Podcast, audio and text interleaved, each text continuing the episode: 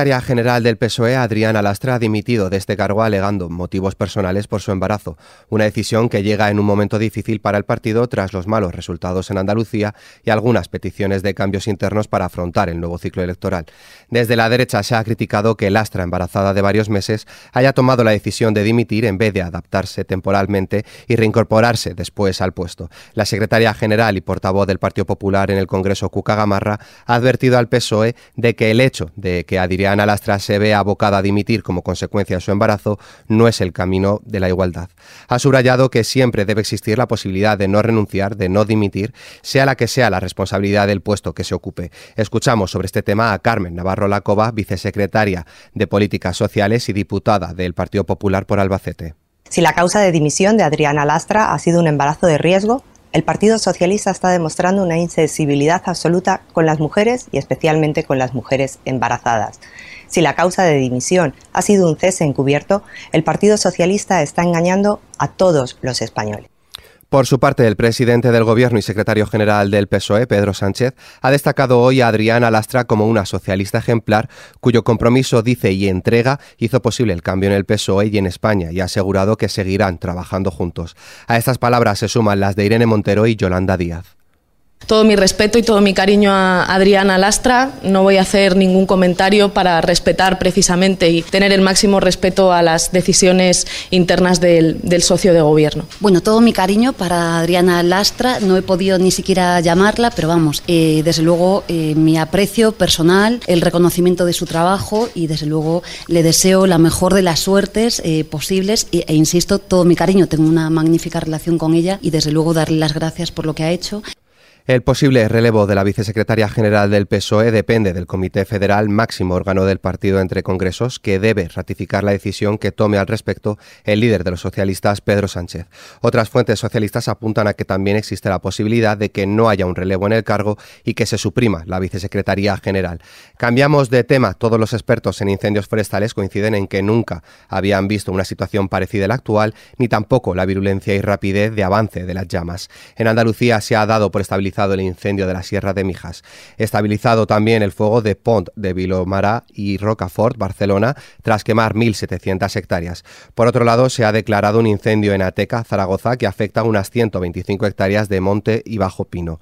La evolución de cara a su control y extinción es desfavorable. El foco de Ávila se encuentra fuera de la capacidad de extinción y los incendios en Galicia queman ya más de 13.500 hectáreas. Los que más preocupan son los de Carballeda, en Ourense y Folga aprobado Borrión en Lugo.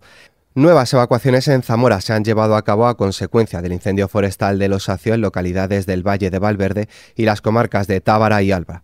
Se elevan así a 32 las poblaciones desalojadas, que suman unos 6.000 habitantes que han dormido fuera de sus casas esta noche. La situación ha empeorado a lo largo de la pasada tarde del lunes debido a los vientos de más de 50 kilómetros hora que se han sumado a una humedad por debajo del 20% y temperaturas superiores a los 33 grados. El presidente del gobierno visitará el puesto de mando de Obarco de Valdeorras en Ourense para conocer sobre el terreno los trabajos de extinción de los incendios que afectan a la comunidad y que ya han arrasado más de 7.900 hectáreas. En Galicia se han tenido que desalojar 30 núcleos de población en las provincias de Lugo y Ourense como consecuencia de estos incendios. Mientras en Extremadura Sánchez ha relacionado los incendios con el cambio climático. No podemos desviarnos de nuestro compromiso con la mitigación y la adaptación al cambio climático. Porque todas estas olas de incendios tienen detrás olas de calor provocadas por la emergencia climática que está viviendo el planeta. Por su parte, Fernando Grande Marlasca asegura que la prevención de los incendios en nuestro país es el instrumento más relevante ya sea en materia de incendios como es este caso, ya sea en otro tipo de fenómenos meteorológicos como las danas, hay que trabajar y se trabaja durante los 365 días del año. La prevención es el instrumento más importante y más relevante. Con, el, con la prevención luego nos ayuda a una respuesta más rápida y siempre más eficaz. La ola de calor abre un debate sobre las condiciones laborales. Según ha informado UGT, un trabajador de una nave de la localidad de Móstoles falleció el pasado viernes tras alcanzar casi 43 grados de temperatura corporal. La madrugada del sábado falleció un operario municipal de limpieza ingresado el viernes tras sufrir un golpe de calor mientras trabajaba en el distrito de Puente de Vallecas. También una mujer de 55 años ha fallecido este lunes en su domicilio de Madrid debido a un golpe de calor. Las asistencias practicaron a la mujer durante más de 35 minutos maniobras de reanimación cardiopulmonar avanzada, pero no pudieron revertir la parada y confirmaron el terrible fallecimiento. Y es que la ola de calor no tregua. El Instituto de Salud Carlos III estima en 510 las muertes atribuibles a las altas temperaturas registradas en los siete primeros días de la ola de calor, que se corresponden con el periodo que va del 10 de julio hasta el sábado 16, día en que se estima que murieron 150 personas por el calor. Y aún con la resaca de la excepcional ola de calor a cuestas, las altas temperaturas de los últimos días darán una pequeña tregua tregua hasta mediados de esta semana, cuando los termómetros volverán a dejar valores de 40 grados o más. En esta línea el tiempo con cielos pocos nubosos y lluvias en Galicia, área cantábrica y noreste peninsular, que pueden llegar a ser fuertes en el norte de Aragón. Predominio de cielos poco nubosos o despejados en el resto del país. Temperaturas es descenso en la mitad noroeste peninsular y con pocos cambios en el resto. Las máximas se mantendrán por encima de los 35 grados en Mallorca y en el centro e interior sur, suroeste y noreste peninsular, superando los 40 grados en el Valle del Ebro. Y en nuestra hoja cultural, Rosalía.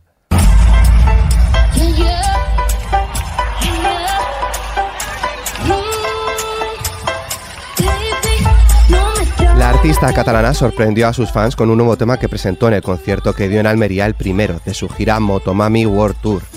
Sin ningún preaviso, Rosalía quiso ver la reacción en directo de todos los asistentes al escuchar en primicia su nuevo sencillo, Despechá. Por su parte, la crítica, en una labor ardua de tratar de categorizar al artista poniendo nombre a su nuevo estilo musical, ha denominado a este como merengue latino, un género con sonidos rompedores que mezcla lo mejor de cada estilo musical creando una obra de arte perfecta para bailar y que seguro será uno de los temas del verano. Con esta noticia, la cual podéis ampliar en nuestra web xfm.es, nos despedimos por hoy. La información continúa puntual en los boletines de XFM y como siempre ampliada aquí en nuestro podcast XFM Noticias. Con Susana León en la realización, un saludo de Álvaro Serrano, que tengáis muy buen día.